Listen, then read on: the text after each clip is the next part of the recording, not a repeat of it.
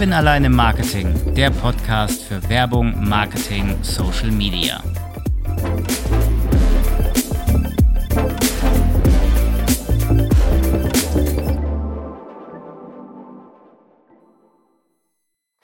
Premiere heute bei mir im Podcast, wie man es vielleicht hören kann, Kevin krank allein im Marketing. Aber das hält mich natürlich nicht davon ab, eine Podcast-Folge zu gestalten, auch wenn man es vielleicht manchmal nicht hört. Man könnte allerdings auch meinen, anstatt krank vor dem Mikrofon zu sitzen, hätte ich gestern die ganze Nacht durchgesoffen, denn es gibt ein Jubiläum zu feiern, 20 Jahre einer wunderbaren Marketingagentur in Frankfurt im Bahnhofsviertel. Die Rede ist von Vier für Texas und heute zu Gast und mit mir redet über Vier für Texas und über die Produktivierung von Dienstleistungen im Agenturgeschäft der Geschäftsführer Philipp Erlach. Philipp, schön, dass du heute in mein virtuelles Studio gekommen bist und wir können uns zum Glück nicht gegenseitig dann mit meiner Erkältung anstecken. Stell dich doch gern einmal vor. Ähm, genau, ich bin Philipp, ich bin Geschäftsführer von für Texas. Ich bin jetzt genau seit 20 Jahren dabei und habe so auf dem Weg schon ganz schöne Verwandlungen mitgemacht, ähm, kann man eigentlich sagen, ja. Deswegen ist die Einführung vielleicht ein bisschen, äh, bisschen länger dann. Ja, aber ich meine, wir haben ja Zeit. Und je mehr du redest, umso weniger muss ich reden und umso mehr okay, können mich meine okay, Zuschauer, okay. Zuschauer ich schon, meine Zuhörerinnen und Zuhörer immer noch verstehen. Mhm. Wie war das denn vor 20 Jahren? Also wir haben, wenn ich mal auf die Uhr gucke, 2022, das heißt 2002 habt ihr angefangen. Genau, 2002 haben wir angefangen. Wie war denn da so die Anfangszeit? Wie war der Vibe? Also ich muss sagen, die Leute irgendwie fragen mich manchmal, so wie hat es angefangen und wie seid ihr irgendwie erfolgreich geworden? Und ich kann eigentlich sagen, so aus zwei Gründen hat es angefangen, äh, dass ich erfolgreich war oder dass, dass das Ding überhaupt angefangen hat. Das andere war äh, Panik und das, andere, äh, das zweite war blanke Furcht. zwei ähm, zwei äh, Gefühle, die recht nah beieinander liegen.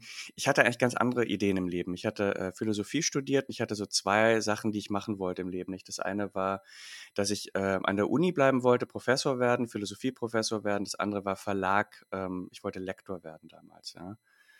Und ähm, innerhalb von vier Monaten hat es beide äh, Pläne auf den Bauch gelegt äh, an der Uni wollte mein Professor, dass ich Bücher klaue für ihn. So, da gab es so ein Buch, das er nicht anders bekommen konnte.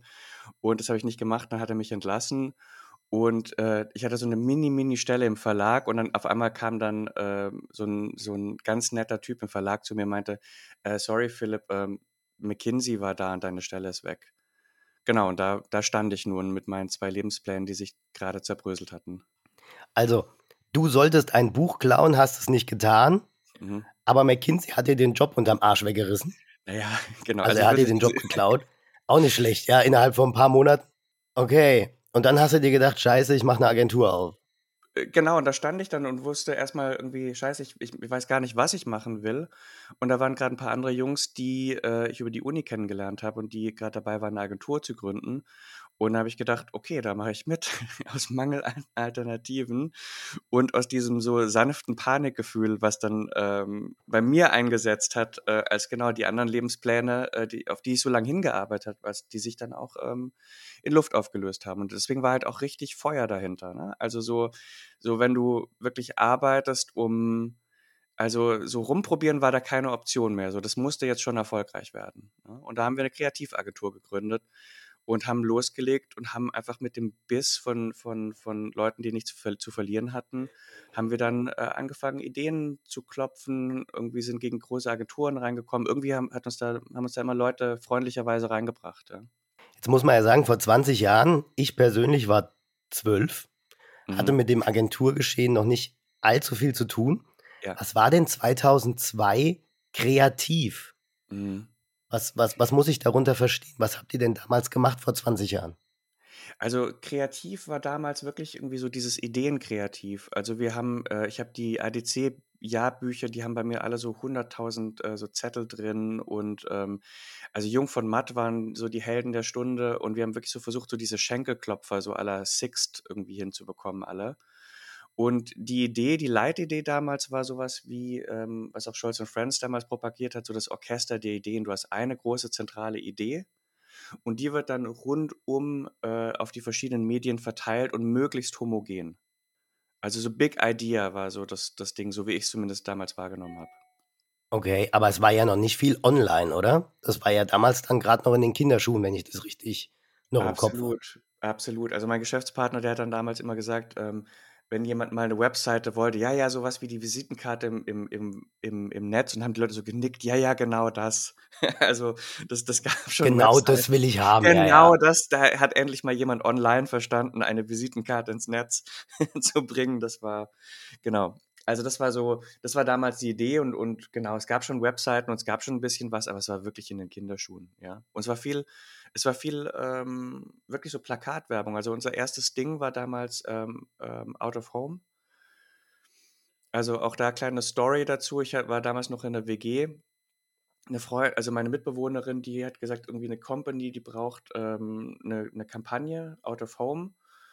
Und ähm, die könnten mich da mal hören dazu. Und dann habe ich mir auf dem Weg irgendwie durchgelesen, was Out of Home ist, habe mich hingestellt und habe gesagt, wir machen das. Und dann haben die mich gefragt zum Schluss, was wollt ihr dafür haben? Und dann habe ich gesagt, 50.000. Und dann haben die gesagt, okay.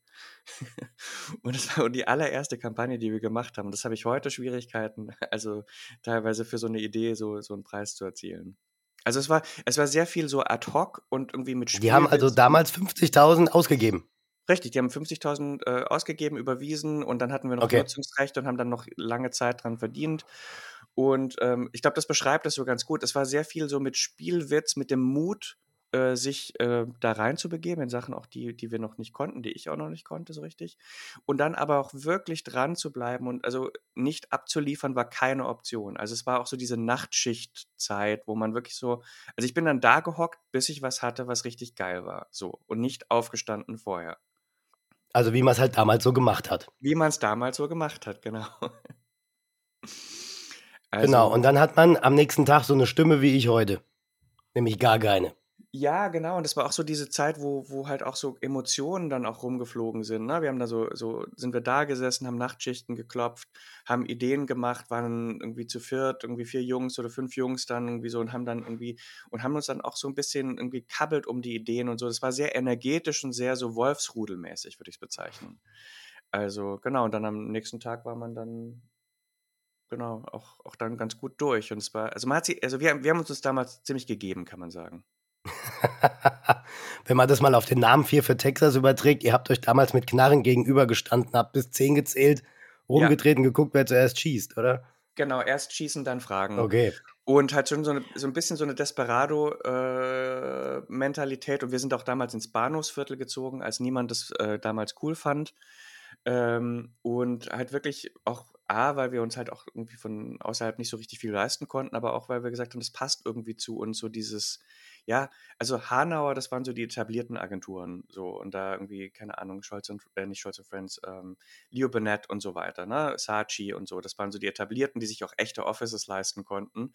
Und wir haben gesagt, okay, Bahnhofsviertel it'll be und da starten wir durch. Ich meine, und es hat ja auch jetzt 20 Jahre gehalten und es hält ja immer noch. Mhm. Ja. Und es ist ja mittlerweile eine Marke.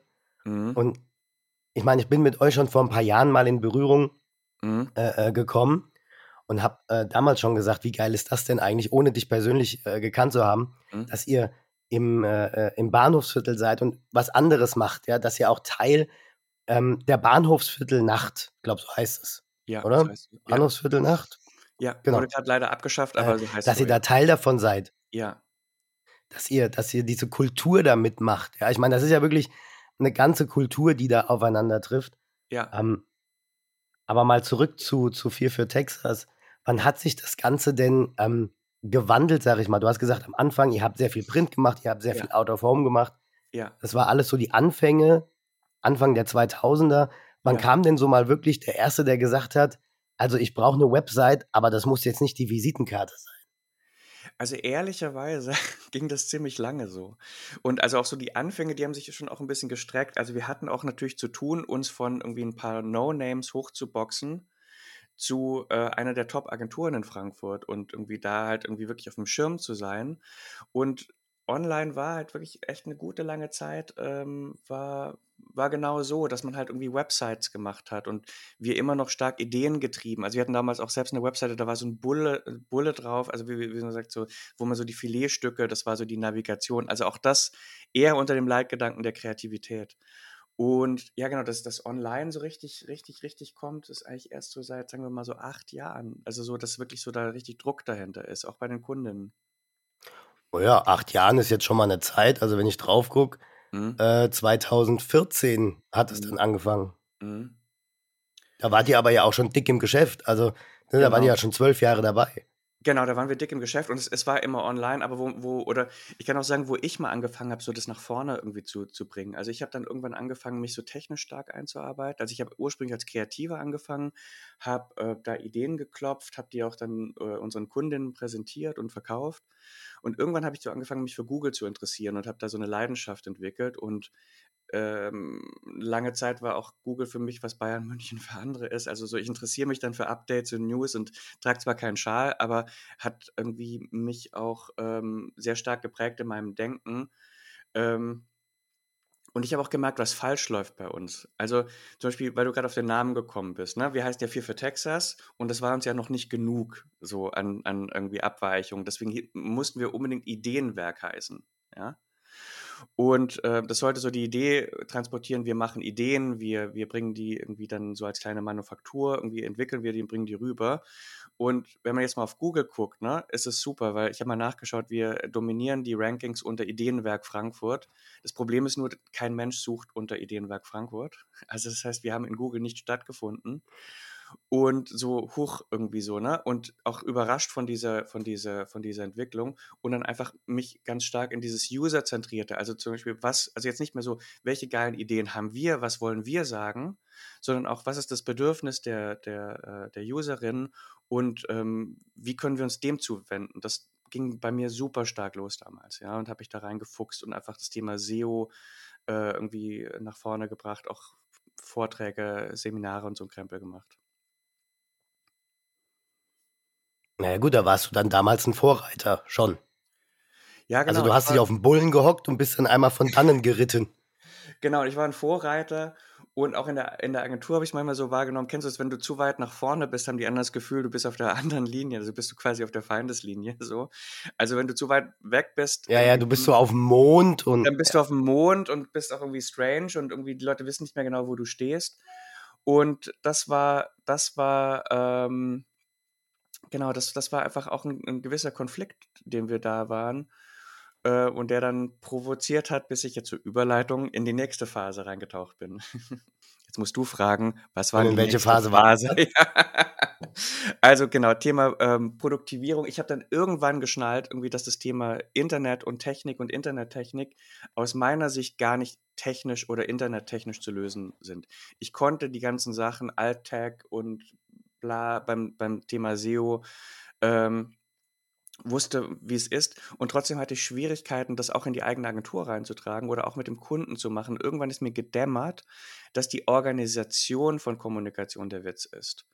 Und ich habe nochmal so, einen- so einen kleinen Schlenker dann genommen. Ich habe nicht eine Ausbildung zum Orga-Entwickler gemacht damals, also damals, äh, jetzt vor, vor ähm, drei Jahren. Und da sind wir da hingekommen, dass wir gesagt haben, oh, wir müssen uns einfach anders organisieren, weil wir, genauso wie die Marketingabteilung, eigentlich immer noch in einem Kampagnenrhythmus und immer noch in einer Kampagnenstruktur organisiert sind. Also Kampagnenrhythmus bedeutet, es ist Spargelzeit, Weihnachtszeit, ähm, du wirst gebrieft, du arbeitest still vor dich hin, du äh, präsentierst, sagst, haltet euch fest, schnallt euch an, hier kommt die geile Idee und dann wird es rausgemacht, dann ist es vorbei. Und jetzt haben wir ja diese viel stärker iterativen Rhythmen und das braucht eigentlich eine neue Art von Organisation. Das ist mir dann irgendwann gedämmert, ja. Ja, das stimmt. Jetzt, wo du es so sagst, äh, kann ich dem auch nur zustimmen.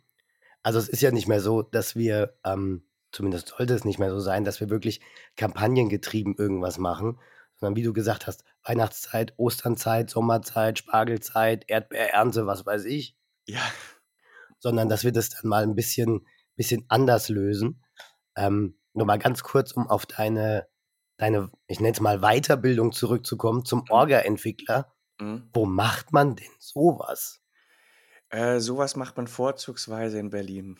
So, also ähm, ich habe das bei Artop gemacht, ähm, habe äh, wirklich anderthalb Jahre bin ich da immer hingegangen. Da waren äh, teilweise wochenweise war ich dann auch weg. Das war auch so das erste Mal. Ähm, oder ich habe mich auch gefragt, ist es okay, wenn ich das mache? Und habe da auch meine Agentur, glaube ich, ein bisschen gefordert, aber ich habe dann auch gemerkt, das geht total und die sind eigentlich auch happy, wenn ich irgendwie weg bin und dann irgendwie, also das, das war auch kein Problem, da weg zu sein. Aber genau, also in Berlin gibt es viele, es gibt auch in Heidelberg ähm, Institute, aber es gibt auch nicht unendlich viele ähm, Institute, die sowas anbieten. Ja, deswegen habe ich mich gerade gefragt, ja, weil mhm. ist ja mal was anderes, als wenn man sich da, keine Ahnung, Performance Marketing einen Workshop gibt oder zu mhm. SEO, SEA, hast du nicht gesehen? Ja. Ist ja ein ganz anderes Feld am Ende. Ja, weil Aber du betrachtest ja nicht nur das Marketing, du betrachtest ja das komplette Unternehmen dann. Ja, genau. Also ich habe, ähm, selbst wenn wir nicht mehr so arbeiten, dass wir das Web wie eine Vis Visitenkarte betrachten, sind, sind die ganzen Market oder die meisten Marketingabteilungen und die meisten Agenturen ehrlicherweise auch immer noch so strukturiert, als wäre es so. Ähm, also auch mit irgendwelchen Abnahmeschleifen, die so und so zu laufen haben, die überhaupt nicht mehr ähm, dem, dem, dem schnellen Pace, den wir eigentlich haben, äh, gerecht werden. Und das heißt, ich habe mir dann die Agentur angeguckt, ich gucke mir aber auch äh, die Kundenstruktur an, weil oftmals ist es ehrlicherweise so, dass diese Struktur der eigentliche Hemmschuh ist am Kampagnenerfolg. Also wir machen super Kampagnen, andere machen das auch. Daran liegt es aus meiner Sicht oft nicht, wenn es nicht gut weitergeht, sondern oftmals an der Organisation, wie organisieren wir uns, wie machen wir Meetings, ähm, können wir uns auf gemeinsame Ziele vereinbaren und wie ist der Weg dahin. Jetzt kommen wir mal äh, zu der Produktivierung yes. äh, des Ganzen. Ja. Wie erstellst du denn da dann, oder wie hast du es getan für 4 für Texas, Produkte, die du dann, also wenn ich ja. das richtig verstehe, korrigiere mich gerne, wenn ich falsch liege, die ja. du dann dem Kunden, ich sag mal, standardisiert anbietest? Ja. Wie ja. kommt man dazu? Also, ähm, das, das, lässt sich eigentlich auch so von diesen, von diesen Anfängen erklären, wo, wo wir herkommen oder wo wir herkamen. Also gefühlt haben wir früher sehr viele so kreative Stunts gemacht. Ne? Wir haben irgendwie so irgendwas Kreatives gemacht und das war so Juhu und dann war es wieder vorbei. Und ähm, eine gute lange Zeit haben wir ehrlicherweise auch das bei uns so gemacht, bei Viva Texas, wenn wir digitale Sachen gemacht haben, so, so stuntmäßig. Es hat aber nicht funktioniert, ne? weil du bist ja auch später always on und du hast einen Haufen Komplexität, mit dem du äh, umgehen musst. Und irgendwann hatte ich mal so irgendwie so, ein, so, eine, so ein, so ein Aha-Moment und ich habe gedacht, warum schreibe ich nicht alles, was wir sowieso immer machen, mal auf? Oder schreibt es einfach nur mal auf. Und ich habe mal alles aufgeschrieben, was wir, wenn wir zum Beispiel eine Performance-Kampagne oder wenn wir SEO machen oder so, wenn wir, also was passiert denn da immer? Und ich habe festgestellt, dass sich tatsächlich 80 Prozent der Schritte immer wiederholen. Also wenn du Performance-Marketing ähm, machst, du brauchst immer irgendwie die, einen Ad-Account, du brauchst immer einen Facebook-Account, du musst immer die Einstellung richtig setzen, du brauchst immer UTM-Parameter, der Cookie muss immer gesetzt sein und so weiter. Und dann haben wir gesagt, okay, ich, wir bringen das mal, wir schreiben das mal auf, bringen das in die richtige Reihenfolge.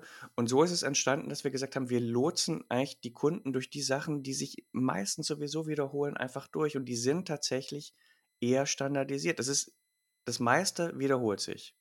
Und so hast du dann quasi ein Produkt rausgeklöppelt, auf gut deutschen Preis dran geklatscht und sagst, ja. hier Leute, das ist unser Performance Health Check made by 4 für Texas den gibt es in vielleicht drei Geschmacksrichtungen. SML. Ja. Sucht euch was aus. Ja, genau. Also es ist, ähm, also genau, Preis dran geklatscht. Es ist ja auch immer so dieser Tanz irgendwie mit den Agenturen und mit den Kundinnen. Ne, dann irgendwie wird man gebrieft, dann muss man ein Angebot machen, beide Seiten wissen nicht und was es wird und dann gibt es Preisüberraschungen und so. Und da wir tatsächlich gesagt haben, wir wissen eigentlich, welche Schritte wir gehen, können wir es genauso gut bepreisen und das hilft dann den Kundinnen auch. Also die wissen, also ich habe einen Fixpreis und da, da passieren auch keine Überraschungen und einfach wir wissen, welche Schritte wir gehen.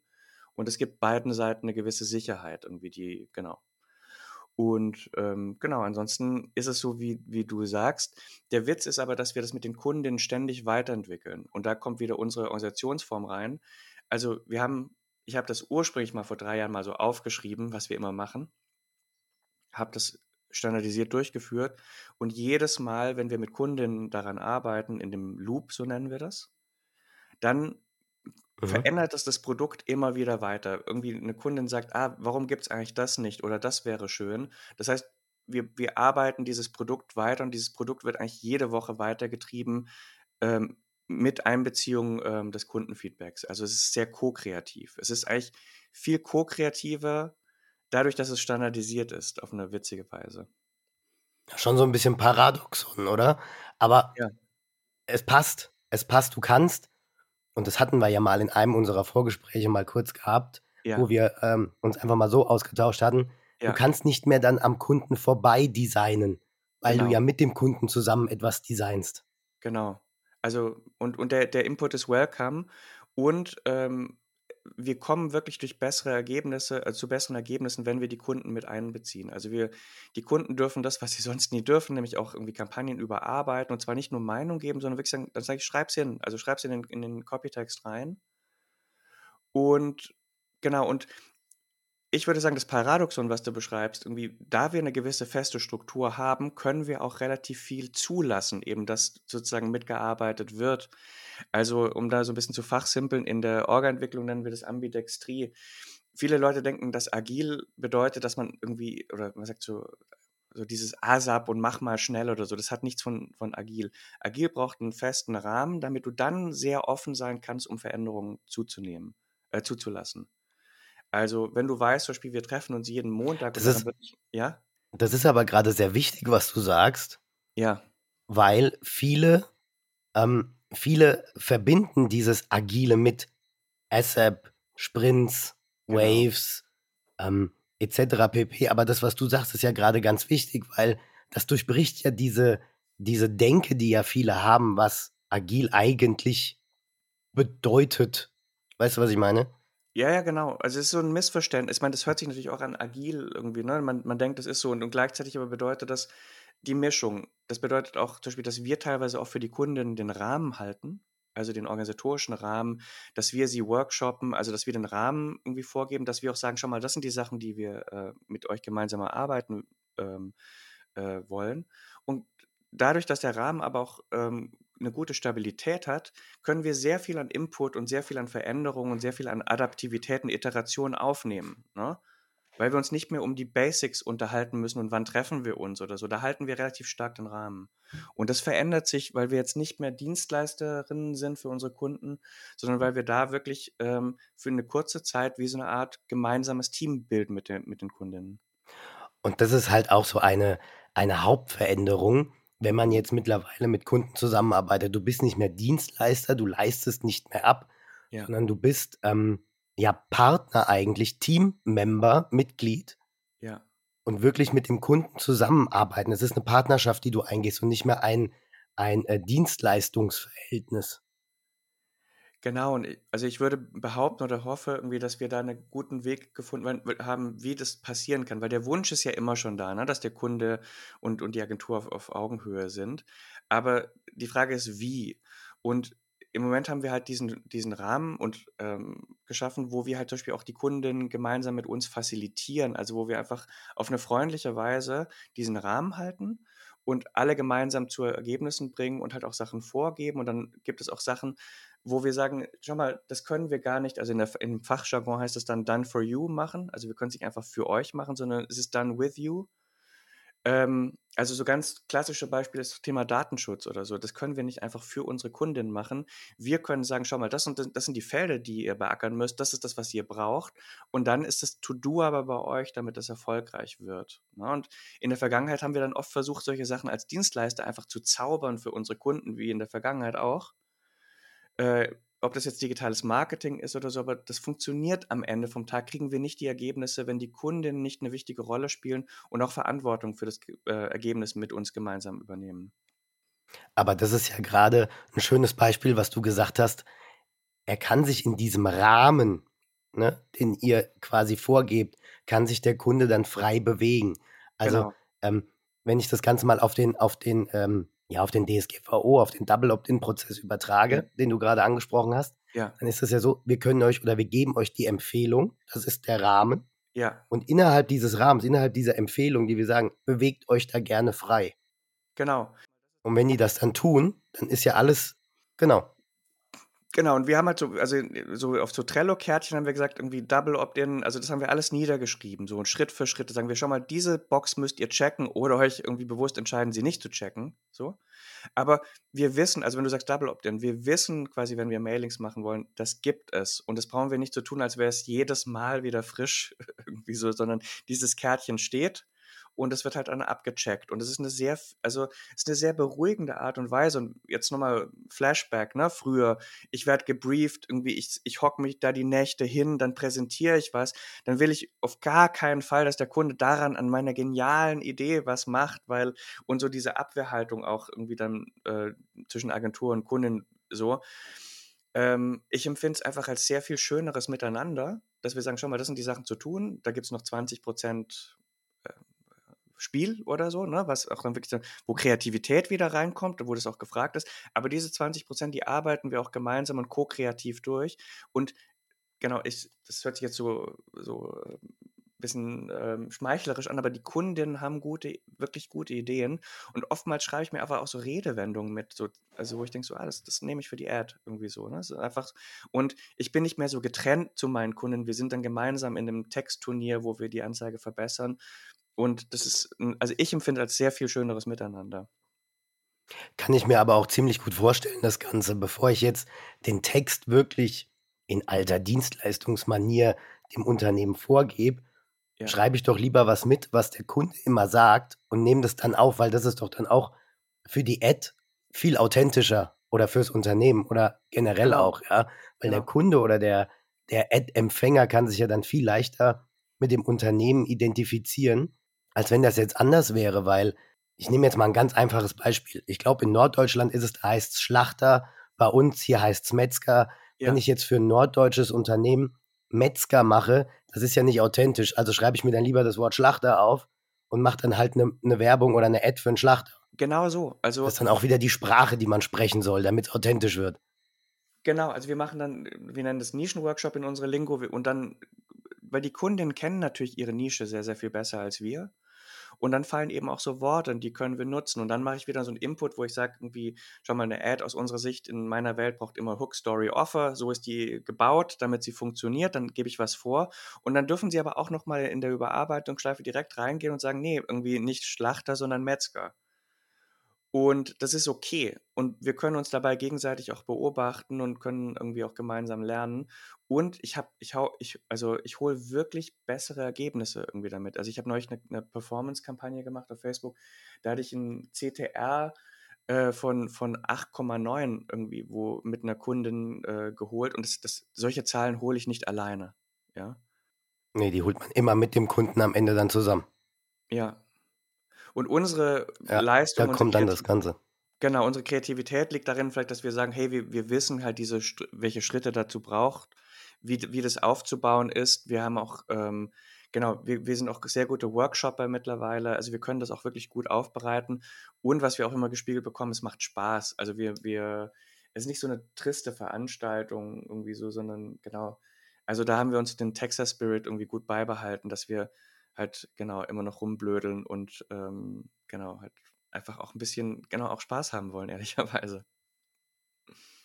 Ja, klar, warum auch nicht? Also am Ende machst du mal hier so mit deinen, wie heißen die Dinger? Stetsons, ne? Hast du mal so Howdy-Partner? Du meinst äh, die, die, Hüte, genau, ja, ja, genau. Also haben wir alles da und unsere Nein, ich meine die Dinger für die Stiefel. Ach so, die Stiefel, diese Sporen. Diese, diese komischen, nee, ja genau, oder diese, diese komischen Teile. Die komischen Teile, Kevin. Ich weiß nicht, wie die heißen. Ich dachte immer, die heißen Stetsons. Keine Ahnung. Ne never heard of. Ist mir nicht untergekommen. Also Stetsons in meiner Welt sind, äh, ist eine Cowboy-Hutmarke. Oh, dann, dann, dann meine ich diese komischen sternförmigen Teile, die du hinten an dem Stiefel immer dann so hast, die du in so Westernfilmen immer siehst, die ja. sich abrollen kurz bevor der Schuh draufkommt. Ja, ich würde sagen, das sind Sporen. Oder Sporen, ich weiß es nicht. Vielleicht okay. weiß das irgendeiner meiner Zuhörerinnen und Zuhörer. Ja. Ähm, Schreibt es doch einfach mal in die Kommentare bei LinkedIn. Ja. Würde mich mal interessieren, wie die Dinger heißen. Genau, das ist wahrscheinlich das, was übrig bleibt aus dem Podcast. Kommen wir mal kurz zurück zu dieser Produktivierung. Ja. Ähm, die Produkte, die du zusammen mit deinen Kundinnen und Kunden machst, ne, das hast du ja gesagt, das macht ihr zusammen und ihr entwickelt das dann auch weiter. Ja. Kann ich die denn dann auch, so blöd wie es jetzt mal klingt, ja. auf der Website einfach irgendwie aufrufen und dann mit meiner Visa-Kreditkarte bezahlen und sagen, ich hätte gern mal? Oder wie läuft sowas? Ja. Also das ist eine hohe äh, Stufe der Produktivierung, ähm, wenn man wirklich so sagt, okay, es gibt so auch wirklich ein ähm, Online-Bezahlvorgang. Im Moment sind wir noch sehr viel näher dran. Also zum Beispiel ein typischer Vorgang, wie ich das verkaufen würde, wäre, ich mache äh, Webinare. Nach dem Webinar gibt es einen typischen Pitch für ein Einsteigerprodukt, wo man sich das auch erstmal angucken kann. In dem Einsteigerprodukt irgendwie wird schon was erarbeitet, dann pitche ich das richtige Produkt. Also das ist ein Schritt-für-Schritt-Programm auch dort. Weil im Moment kann, also weil das auch, es gibt, also ich, ich, es gibt ja auch keine, keine richtige äh, Konkurrenz dafür. Also Digital Marketing Loop heißt das Ding, dass ich auch mal die Werbebotschaft da rausgehauen habe. Und es gibt keine Vergleichbarkeit, aber auf der anderen Seite bedeutet das auch, dass der, dass der, dass der Wert und warum, was das bringen soll, noch nicht leicht zu erkennen ist für die Kundinnen. Und deswegen muss ich da auch Schritt für Schritt vorgehen, wenn ich an neue Leute verkaufe. Ja? Also es ist ein Game Changer, weiß ich, aber das wissen die Leute noch nicht und deswegen gibt es Schritt für Schritt und über Webinare und Sachen, wo man wirklich nochmal mehr auch da wieder in Resonanz miteinander gehen kann. Um jetzt mal kurz die Werbung komplett zu machen, unter www.4-für-texas.com, wenn man da draufklickt, oben rechts gibt es den schönen blauen Button Digital Marketing Loop. Geht man da drauf, steht da schon. Zum Einstieg gibt es unsere Vermarktungsfibel statt für 1999 jetzt für kurze Zeit gratis. Ja. So, Werbung Ende. Dankeschön. Also genau, das ist dieser typische Funnel. Dann gibt es irgendwie diese, dieses kostenlose Produkt da vorne weg. Dann sammeln wir deine E-Mail-Adresse ein und dann kommst du in den sozialistischen Gang eines, eines Vermarktungsfunnels und so weiter. Genau. Und genau, an der Stelle nochmal erwähnt, Fear for Texas ist nicht nur Digital Marketing Loop, das ist eine Sache, die wir machen, auch die Produktivierung. Äh, nebenbei, also nicht nur nebenbei, sondern hauptamtlich, arbeiten wir weiter auch als Kreativagentur und haben ganz viele andere äh, Schwerpunkte. Das ist so ein, so ein kleines, äh, so, ein, so ein Boot, das irgendwann abgehoben hat. Ja, also ich meine, ihr habt euch am Markt etabliert, ihr seid. Ja. Bitte? War das jetzt zu viel Werbung? Quatsch. Voll okay. Ne, ist mein Podcast, ich mache, was ich will. okay. So. Nee, aber ich meine, ihr habt euch am Markt etabliert. Genau, wir sind eine etablierte Agentur in Frankfurt, wir sind Top-Agentur in Frankfurt und, und wursteln da weiter irgendwie lustig vor uns hin. Und genau, es gibt den Digital Marketing Loop, wo wir halt für ganz spezielle äh, äh, Aufgaben diese Art und Weise ähm, nutzen. Und man sieht auch relativ schnell, auch wenn ich das pitche, manchmal passt es und manchmal passt es nicht. Und dann ist es okay. Und es funktioniert dann eher so, man guckt das, passt es oder passt es nicht und tut es da rein oder nicht. Ne? Und das ist so eine Art, die Sachen zu lösen. Ich persönlich bin sehr happy mit dieser Arbeitsweise und mir macht es einfach sehr viel Spaß, so mit den Kunden gemeinsam zu arbeiten. So, das, das motiviert mich. Was kommt denn so in den nächsten Jahren? Kannst du einen Ausblick geben für 2023, 2024, was ah. da so ähm, auf deine Texanerinnen und Texaner zukommt? Also ich, ich bin immer, ich bin fast ähm, ein bisschen arg irgendwie äh, sehr ausgerichtet auf Innovation. Ich interessiere mich für alles, was Neues, Web3, Krypto, da bin ich sofort irgendwie mit dabei und lese und mache und tue. Tatsächlich gebe ich dir mal eine ganz andere Antwort. Es steht noch die nächsten 23, 24, 25, 26 steht noch an, dass, dass äh, viele Marketingunternehmen die Basics lernen. So. Ähm, ich glaube, es gibt immer wieder neue, coole Sachen, äh, die man machen kann. Und trotzdem ist es in meiner Welt günstiger, wenn man die Basics richtig macht. Und das, darum gibt es auch den Digital Marketing Loop, also die, einfach diese Schritte macht. Ne? Irgendwie so, es ist, es ist leicht, wieder was Neues aufzumachen, aber trotzdem so die Basics konstant richtig zu machen, das, das wird ein Evergreen bleiben und das wird auch weiterhin, glaube ich, die besten Ergebnisse ähm, ziehen, obwohl du, ähm, obwohl du irgendwie Sachen dazu nehmen kannst. Ne? Also klar, also jetzt im Moment, und das würde ich auch sagen, das ist auch ein Trend, den ich mitmache in der Eigenvermarktung, die ganzen Videoformate und die Videoshorts, also TikTok, äh, YouTube Shorts, äh, Video wird nicht weggehen und es wird auch nicht weggehen, dass du ein ziemliches ähm, Volume-Game mittlerweile brauchst. Also du musst sehr viel pu publizieren, glaube ich, sehr viel Frequenz aufbringen ja. äh, um in dem Social-Bereich irgendwie gut zu sein und tatsächlich auch so, so abgedroschen sich das anhört oder auch so, das ist auch nichts Neues, aber Social wird wichtig sein, während so diese knallharten Performance-Sachen sich teilweise ein bisschen ausgelutscht haben, vielleicht auch mit den iOS-Updates oder so. Also diese nur auf die Metriken gucken, das ist, glaube ich, wird sich öffnen zugunsten tatsächlich auch so einer Community und zum Community Management und sich treffen und irgendwie Partys auch feiern oder halt einfach miteinander in Kontakt sein. Vielleicht kann man es so sagen. Die Ansicht teile ich. Also es geht langsam mit dem Performance-Marketing nach unten, das Mhm. Community-Management kommt nach oben, das Ja. Ganze ist nicht so richtig messbar. Ähm, TikTok hat das Ganze befeuert in Ja. den letzten paar Jahren, dass ähm, Videos nach oben kommen, dass das richtig gepusht wird. Ähm, Videos, eins der, der äh, Next Big Things im Marketing, auch Podcasts. Ich glaube nicht, dass Ja. Podcasts irgendwann verschwinden. Nein. Videopodcast ist dann nochmal was ganz Eigenes. Ähm, man sollte Video und Audio vielleicht getrennt voneinander betrachten. Aber das sind so die Sachen, Video, Audio und äh, äh, Community Management, die so in den nächsten Jahren, glaube ich, an, Ja. an Relevanz stark zunehmen. Also sehe ich genauso. Und wenn man so eine Top 5 will, genau wie du gesagt hast, ich würde sagen, ähm, äh, TikTok, YouTube, ähm, dann Podcasts, ähm, äh, genau, und dann vielleicht so an vierter Stelle ähm, oder wahrscheinlich, ja, ich glaube, das müssen wir schneiden, bla bla. Machen wir aus den Top 5 die Top 3. ja, genau. TikTok, YouTube und Podcasts. Vielleicht, Dann ja. haben wir Audio, Video. Genau. Und Und Instagram und so wahrscheinlich nur noch ein Stück an, an, an, also in Sachen auch organischer Reichweite an, an vierter, fünfter Stelle oder sowas. Ja. Ja, es nimmt ja ab, auch Facebook nimmt ab, Mhm. Instagram nimmt ab. Also Mhm. TikTok hat das Ganze so sehr befeuert in den letzten Jahren. Da war aber auch Corona so der Gamechanger, so blöd wie sie es anhört. Ja. Ähm, als das ja anfing, ich habe ja selber ein paar TikToks mal gemacht, einfach so, Mhm. weil es Spaß gemacht hat. Da hast du noch Lip Sync gemacht. Ja. Ja. Ähm, und mittlerweile hast du ja Mehrwerte, die du da rausziehst. Ja. Da gibt es irgendwie den Astro, hast du nicht gesehen? Da gibt es da so einen Bewerbungsheini, dann gibt es da äh, den Herrn Anwalt, den ich persönlich auch sehr schätze. Ja. Da, da nimmst du Mehrwerte raus. Das ist der Wahnsinn. Das hattest du ja vorher gar nicht. Das hattest du auch mit Instagram nie erreicht. Ja, genau, sehe ich genauso. Also meine, viel von dem Wissen, äh, muss ich zugeben, was ich habe, ist auf TikTok, ähm, weil da einfach sehr gute Wissensinhalte sind. TikTok und YouTube. Ja, das ist der Wahnsinn. Also Mhm. mittlerweile kommst an den beiden Plattformen einfach nicht mehr vorbei. Vielleicht Ja. gibt es dann auch für mich, äh, wenn ich nachher mal wieder ein bisschen TikTok, ein bisschen swipe, äh, so ein paar äh, Tutorials, wie kriege ich meine Stimme wieder. Schaue ich gleich mal. Mal eine Abschlussfrage an der Stelle, Ja. Philipp. Hm? Wieso vier für Texas? Wie Ah, kam dieser Name zustande? Ich glaube, du hast auf die Frage schon gewartet. ja, ich hatte dich eigentlich ursprünglich gebeten, sie nicht zu stellen. Ich weiß. Also, die, die, die, äh, es gibt ja immer so eine, es, ich habe hier nur die ganz ehrliche Wahrheit. Wir waren damals unbekannt wie Sau, als wir gestartet haben.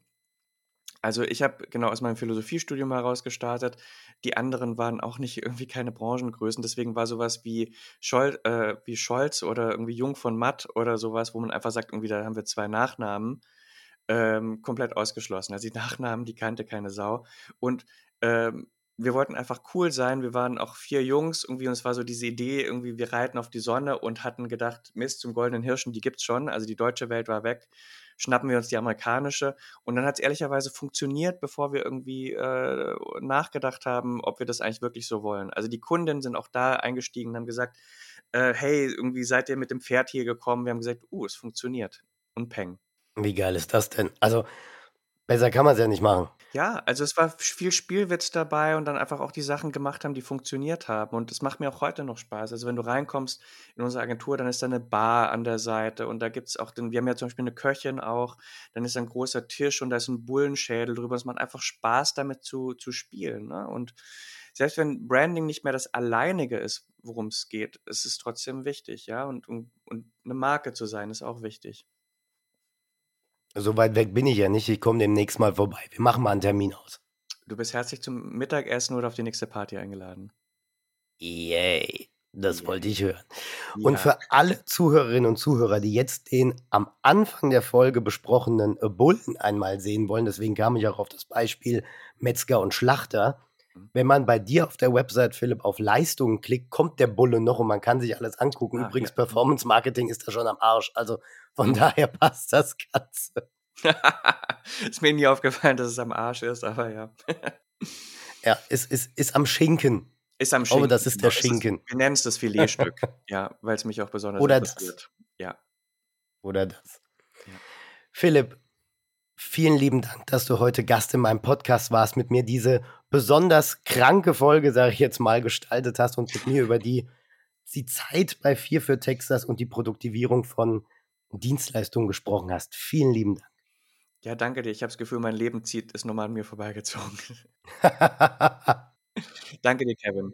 An meine Hörerinnen und Hörer, wie ist es bei euch? Habt ihr schon mal von der Produktivierung von Dienstleistungen gehört? Habt ihr selber schon mal so ein standardisiertes Produkt äh, äh, ja, in Anspruch genommen oder seid ihr noch auf dem Stand mit Nein, ich hätte es gern lieber individuell gestaltet? Lasst mir doch mal gern ein Like oder ein Kommentar auf LinkedIn oder podcast.de da oder schreibt mir eine E-Mail unter kevin at kevinalleinimmarketing.de. Das war's für heute. Wir hören uns beim nächsten Mal wieder hoffentlich mit voller Stimme.